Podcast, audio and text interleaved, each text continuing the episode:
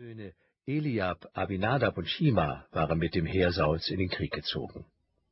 David war der jüngste von seinen Söhnen. Er kam immer wieder vom Königshof nach Hause und hütete die Schafe seines Vaters.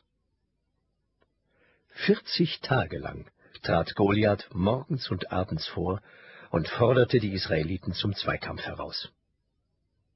Da sagte Isai eines Tages zu David, Geh zu deinen Brüdern ins Lager, bring ihnen diesen Sack mit gerösteten Körnern und die zehn Brote. Dem Hauptmann nimmst du die zehn Käse hier mit.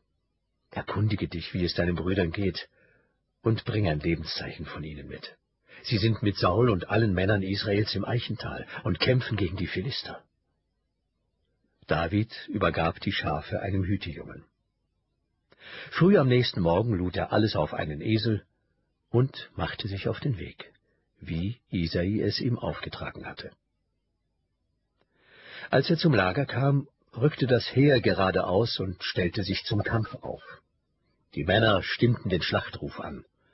Die Schlachtreihen der Israeliten und der Philister standen sich gegenüber.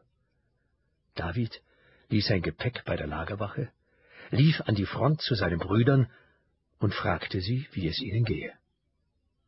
Während er mit ihnen sprach, trat wieder der Philister Goliath aus Gad vor und forderte die Israeliten zum Zweikampf heraus. Auch David hörte seine Worte.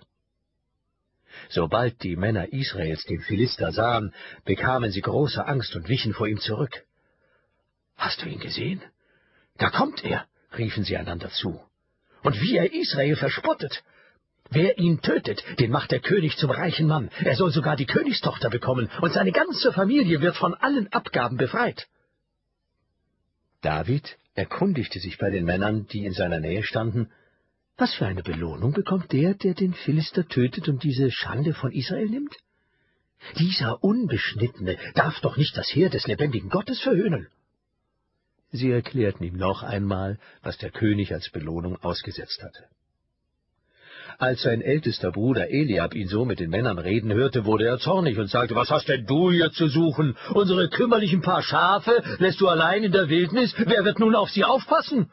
Ich weiß, wie vorwitzig du bist. Ich kann mir schon denken, was dich hier getrieben hat. Du bist gekommen, um einmal den Krieg zu sehen. David erwiderte, was habe ich denn getan? Ich frage doch nur. Er drehte sich um und fragte den Nächsten, und wieder bekam er dieselbe Antwort. Es sprach sich herum, dass sich David so eingehend nach der Belohnung erkundigt hatte. Man berichtete es auch Saul, und der ließ ihn zu sich rufen. Mein König, sagte David, lass dich von diesem Philister nicht einschüchtern. Ich werde mit ihm kämpfen. Unmöglich, das kannst du nicht, erwiderte Saul. Du bist ja fast noch ein Kind, und er ist ein Mann, der von Jugend auf mit den Waffen umgeht. Mein König, sagte David.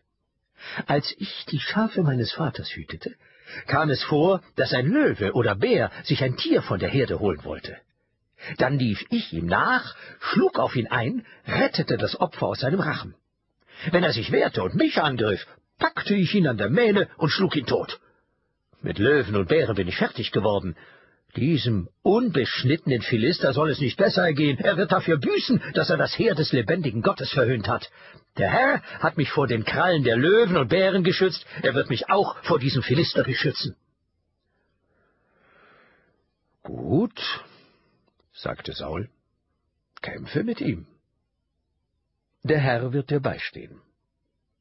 Er gab ihm seine eigene Rüstung, zog ihm den Brustpanzer an und setzte ihm den bronzenen Helm auf. David hängte sich das Schwert um und machte ein paar Schritte. Doch er war es nicht gewohnt. Ich kann darin nicht gehen, sagte er zu Saul. Ich habe noch nie eine Rüstung getragen. Er legte alles wieder ab und nahm seinen Hirtenstock. Im Bachbett suchte er fünf glatte Kieselsteine und steckte sie in seine Hirtentasche. In der Hand hielt er seine Schleuder. So ging er dem Philister entgegen.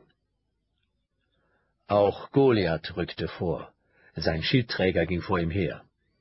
Als er nahe genug war, sah er, wer ihm da entgegenkam. Ein Halbwüchsiger, kräftig und schön. Er war voll Verachtung für ihn und rief ihm zu, »Was willst du denn mit deinem Stock? Bin ich vielleicht ein Hund?« Dann rief er den Zorn seiner Götter auf David herab.